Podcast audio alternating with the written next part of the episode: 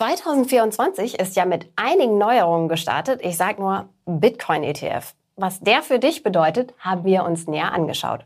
Und auch bei den Brokern hat sich einiges getan. Los geht's aber mit dem Blick auf die Märkte. Und da schauen wir uns an, welche Auswirkungen Chinas Schwäche auf Emerging Markets ETFs hat. Und die ist anders, als du im ersten Moment vielleicht denkst.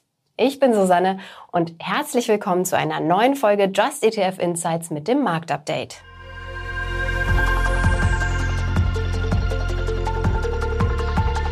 Nach der Rallye am Jahresende 2023 sind die Märkte eher verhalten ins neue Jahr gestartet. Vor allem in Asien war der Januar eher schwierig. Auf unserer Flop-Liste stehen Südkorea und Thailand auf Platz 2 und 3. Ganz vorn liegt China. Wenn man noch etwas weiter zurückschaut, erscheint die Lage für das Land ziemlich dramatisch. Die Festlandaktien, die A-Shares, haben über die letzten drei Jahre rund ein Drittel verloren. Die in Hongkong gelisteten H-Shares sogar über 50 Prozent. Falls du dich übrigens fragst, H-Shares? A-Shares? Was soll das sein? Dann schau dir unseren Investment Guide zu China an. Da erklären Kia und ich das Ganze im Detail. China hat diverse Probleme. Die Null-Covid-Politik. Dazu eine große Immobilienkrise. Zwischenzeitlich gab es leichten Aufwind, weil die Märkte auf ein neues Rettungspaket hofften. Aber dann ordnete ein Gericht in Hongkong an, dass der zweitgrößte Immobilienkonzern des Landes, Evergrande, aufgelöst werden muss. Aus Sicht der Richterin hat das hochverschuldete Unternehmen es nicht geschafft, einen Plan zur Restrukturierung vorzulegen. Die Frage ist nun, wie es weitergeht und wie die nationalen und internationalen Gläubiger behandelt werden. Ein heikler Akt für die chinesische Regierung. Zunächst sorgte die Entscheidung für den nächsten Abverkauf. Chinas schlechte Entwicklung hat auch Einfluss auf Emerging Markets ETFs. Klar, diese ETFs sind deshalb in den letzten Jahren nicht so gut gelaufen, aber du kannst daran auch sehen, wie sich Indizes, die nach Market Cap gewichtet sind, automatisch an so eine Situation anpassen. Früher nämlich hat China 40 Prozent und mehr in EM-Indizes ausgemacht. Heute ist es beispielsweise beim MSCI EM nur noch etwa ein Viertel. Chinas Schwäche spiegelt sich also automatisch in der Zusammensetzung des ETFs wieder.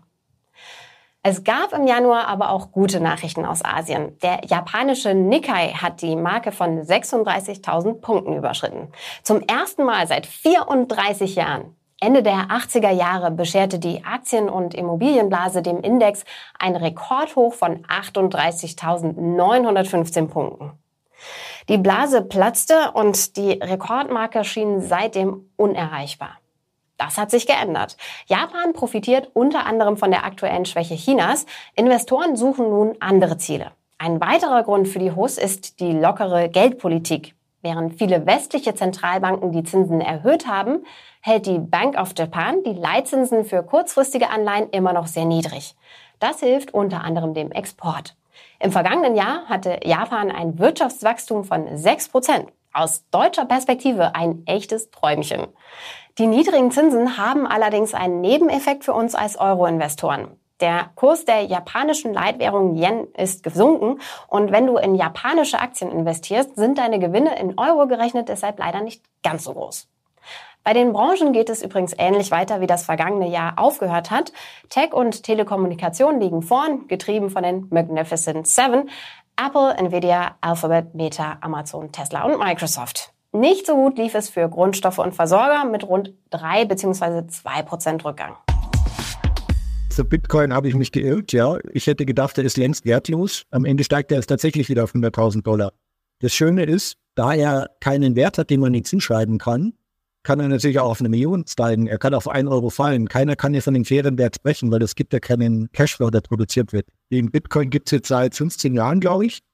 Und keine wirtschaftliche Nutzung außer Geldwäsche und ja, Kriminalität findet sich. Aber die ist natürlich groß, da gibt es großen Bedarf. Beim Thema Bitcoin scheiden sich die Geister. Die einen sind begeisterte Fans, die anderen eher nicht. Für die Fans gab es jetzt ein Geschenk von der US-Börsenaufsicht SEC. Die hat ETFs genehmigt, die die Preisentwicklung von Bitcoin abbilden. Damit wird es für US-Anleger einfacher, in die Kryptowährung zu investieren. Was bedeutet die Entscheidung für dich? Die ETFs wurden nur in den USA zugelassen, nicht in Europa. Und sie werden auch nicht kommen, denn die Regeln für Fonds in der EU besagen, ein ETF braucht ein Mindestmaß an Diversifikation. Es darf also keinen ETF mit nur einem Wert, in diesem Fall den Bitcoin, geben. In Europa gibt es stattdessen Bitcoin-ETNs. Anders als ETFs sind das aber keine offenen Publikumsfonds und du erhältst auch keine Anteile, sondern Schuldverschreibungen. Mehr über ETNs erfährst du in unserem Artikel zu diesem Thema. Den Link findest du in der Beschreibung. Über Umwege kannst du übrigens trotzdem US-Bitcoin-ETFs handeln, aber Achtung, du hast dann einen steuerlichen Nachteil gegenüber den europäischen ETNs. Bei denen gibt es nämlich teilweise eine Steuerbefreiung nach einer Haltedauer von einem Jahr. Bei dem US-ETF musst du hingegen Abgeltungssteuer bezahlen. Mittelbar dürfte sich die Entscheidung der SEC trotzdem auch in Europa auswirken. Zum einen gibt es nun einen leichteren Zugang zu Bitcoin, auch und gerade für institutionelle Anleger. Und das bringt mehr Liquidität in den Markt. Außerdem könnte es dazu führen, dass die Nachfrage nach Bitcoin steigt und damit natürlich auch der Kurs. Am Jahresende 2023 gab es ja schon eine Bitcoin Rally. Ein Grund dafür war sicherlich, dass viele Investoren darauf gesetzt haben, dass die SEC die ETFs genehmigt. Nach der Entscheidung haben einige ihre Gewinne mitgenommen und der Kurs bröckelte erstmal wieder. Zum anderen gibt es mehr Wettbewerb unter den Anbietern und das könnte dazu führen, dass die Kosten sinken. Erste Anzeichen gibt es bereits. Wisdom Tree hat die Kosten für seine europäischen ETPs gesenkt von 0,95 auf 0,35 Prozent. Unsere Zahl des Monats ist 11,63 Billionen US-Dollar. So viel Geld steckte im vergangenen Jahr in ETFs. Neuer Rekord. Ermittelt hat diese Zahl das britische Analyseunternehmen ETFGI. Das Vermögen, was in ETFs steckt, wächst immer weiter und das nun schon seit 55 Monaten in Folge. Damit ihr nicht rechnen müsst, das sind über viereinhalb Jahre. 2022 gab es zwar einen kleinen Einbruch im Vergleich zum Vorjahr, aber das war ja auch das Rekordjahr 2021. Und das wurde 2023 nochmal übertroffen. Zum Jahresanfang ändern viele Broker ja ihr Angebot und auch diesmal hat sich einiges getan. Trade Republic ist Ende 2023 unter die Banken gegangen, hat also eine Vollbanklizenz erhalten und legt nun los mit einer eigenen Visa-Debitkarte. Laufende Gebühren fallen dafür nicht an und auch die virtuelle Version der Karte kostet nichts. Nur wenn du eine Plastik- oder Metallkarte haben willst, musst du einmalig 5 bzw. 50 Euro bezahlen. Die Karte kommt mit zwei besonderen Features. Erstens Roundup, eine Aufrundungsoption. Dabei fließt dein Wechselgeld automatisch in einen Sparplan deiner Wahl. Zweitens bekommst du 1% Safeback. Das heißt, kaufst du mit der Karte ein, wird dir 1% des Umsatzes erstattet und auch dieses Geld fließt in deinen Sparplan. Die Verbraucherzentrale Baden-Württemberg ist davon allerdings nicht so begeistert und hat Trade Republic abgemahnt. Sie hält die Werbung für ein Lockvogelangebot. Denn das Safeback ist auf maximal 15 Euro pro Monat begrenzt und außerdem brauchst du eben einen Sparplan in Höhe von mindestens 50 Euro monatlich, um die Features nutzen zu können. Die Verbraucherzentrale kritisiert außerdem, dass der Broker das Angebot innerhalb von zwei Wochen kündigen kann. Ehrlich gesagt, das Ganze mit Sparen und Vermögensaufbau zu verbinden, finde ich jetzt nicht das Allerschlechteste. Was hältst du davon? Schreib's mir in die Kommentare. Aber das war übrigens noch nicht alles mit den Broker News. Die Bank N26 steigt ins Geschäft mit Aktien und ETFs ein und bietet ein Depot an. Allerdings erstmal nur in Österreich. Deutschland soll aber bald folgen. Wir behalten das für dich auf jeden Fall im Auge. Wichtig zu wissen für alle, die uns aus Österreich folgen, das Angebot von N26 ist nicht steuereinfach. Und schließlich noch eine traurige Nachricht für alle, die ein Depot bei OnVista haben.